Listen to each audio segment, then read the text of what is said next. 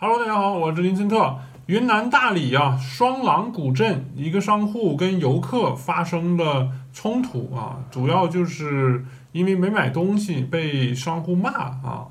事情呢是这样，两个人呢在街上看到一个红衣的女店员在演奏手打鼓啊，一个鼓就进去看看了之后呢，最后没买，然后女店员就不开心了啊，就就就说。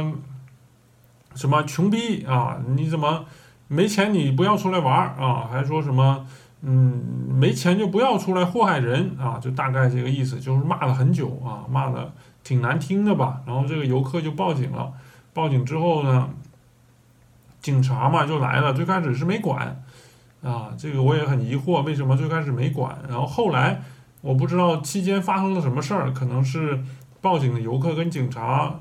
表示了自己拍了视频吗？还是怎么样？警察就来了，来了之后呢，也没也没有什么效果，就是说了几句话。呃，店员该骂人还是骂人啊，就是这么一个事儿。当然最后呢，这个视频被捅到网上去了，然后最后警察方面呢处理了这个店啊，责令他是停业修改三十天。那是这样。那么通过这个事儿呢，反正。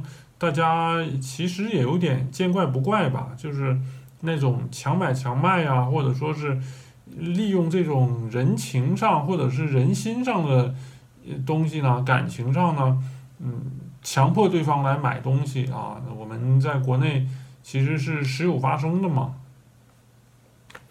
嗯，我个人呢，其实在国内也有类似的事件啊，例如说是。主要是大学吧，因为我大学之后呢是出了我的省嘛，出了我们市，啊，高中的时候是一直在本市，然后没出市。大学我印象最深的是两件事儿，其中之一呢是我当时已经快毕业了，然后跟我的朋友小明去买火车票，当时在一个窗口那种。站呃销售点分分销点儿，然后买火车票。具体是大概说着说着就吵起来了，跟那个售票的一个老头啊，主要应该是我想买回家回东北的票吧，要要买那种带带座的或者是卧呃卧铺的。那个老头好像当时是冷嘲热讽了几句吧，因为。学生嘛，也是没多少钱，可能是具体情况记不清了。反正就是那个卖票老头呢，在这个玻璃房子里售票点里面呢，是对我进行了走冷嘲热讽。后来我十分的愤怒，一度想进去打他，但是进不去嘛，因为房子是关着的，进不去。那最后就被小明拉走了啊，有这么一个事儿。另外呢，还有一次就是在我们学校大学啊，我在济南上的学嘛，学校打印店。那个女的啊，也算是私就私营个体户嘛。那女的就是自己就是老板那种。然后当时是因为我的一个外国朋友，他去那边打印的话，他这个女老板就故意多收的钱啊。例如说是打一张纸，我也记不清多少钱了，可能正常是五毛钱的话，他就收一块钱啊，就就大概这个样这个意思。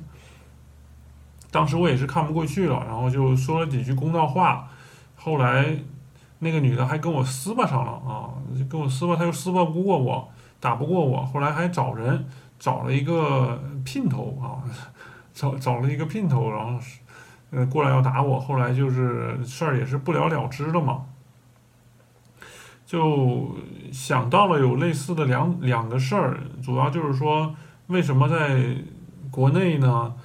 他这些开店做生意的，不是说和气生财，而是处处这么嚣张啊！我我也不知道为什么，因为我在德国的话也是好多年了，基本上也没遇到过那种就是卖东西卖到这么嚣张的啊。这个也不能说是因为呃德国人素质高或者中国人素质低这个啊，因为呃。林子大了，什么鸟都有。其实哪里都有素质高或素质低的人。我觉得德国是之所以是基本上没有那种敢骂客户的啊，应该算是他们的法规啊，因为他们有专门的商业法规去规定啊，去限制。如果他怎么怎么样，一旦被告了的话，那他整个店可能就要黄了啊，是这样。那中国呢，应该是还没有出台类似的法规，所以在这里我也不太清楚这个警察当地的警察将他的店啊责令修改三十天，相当于是封店三十天，是借助了哪一条法律法规啊？但是。他其实他如果是非要上纲上线这样去去搞呢，也能搞到就是让你停业三十天。但是我个人觉得可能是没有一个专业的专门的法规来规定这件事儿啊。无论如何吧，反正中国现在呢，其实类似的情况是非常多的啊，就那种要么是冷嘲热讽啊，要么是直接骂你啊啊，就是逼着你买的。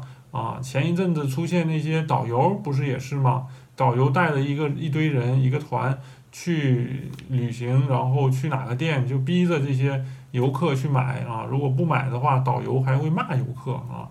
我觉得这个就有点过分了啊。所以说这些很多卖货的人嘛，商家嘛，其实就跟强盗一样，我觉得啊，在国内就就是强盗啊，强买强卖嘛啊。就那种感觉的，这个非常的不好。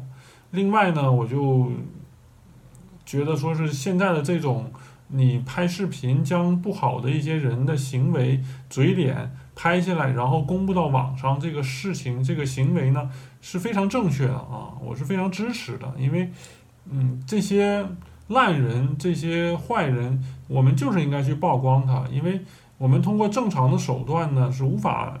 治理他的，无法惩治他的啊！你像你说你报警，那他矢口否认，就说他没骂你，怎么办啊？所以说现在的这种，呃，媒体辅助管理社会的模式呢，我觉得是非常值得提倡的啊！是这样，希望越来越多的人呢，看到不平视、看到不平等的情况，就会拿起你们的手机去发到网上去啊，让大家、让群众来。判断正义啊，来带来正义是这样。以上吧，就是我对这个事件的一些看法。那么，感谢大家的收听啊，我是林森特，欢迎大家订阅啊，我们下期再见。